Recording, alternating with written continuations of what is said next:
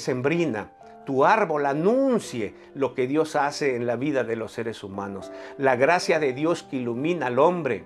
Hoy, eh, hoy los arbolitos de Navidad ya no simbolizan ah, el sacrificio humano de un niño. Al contrario, anuncian que un niño nos es nacido, un hijo nos es dado y todo el poder sobre su hombro y su nombre es admirable consejero, Dios fuerte, príncipe de paz. Ese es el mensaje que anuncia hoy el árbol. Es lo que Dios hace con nosotros.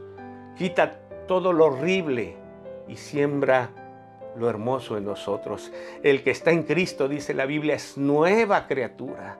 Las cosas viejas pasaron, fueron arrancadas de raíz hoy son todas hechas nuevas. Es el mensaje de Cristo a nosotros. El árbol de Navidad ya no representa esa muerte de su origen, sino la vida del presente. Tal vez tú te quedarás con el miedo de si estás adorando. Cambia tu chip, cambia tu mensaje y recibe a Cristo y recibe la vida y predícala como un símbolo de luz y de vida. Por supuesto que cuando pones un árbol, tú no vas a adorar al árbol, ni vas a adorar, ni vas a sacrificar a tu hijo. Al contrario, es un símbolo de festejo, de luz y de vida.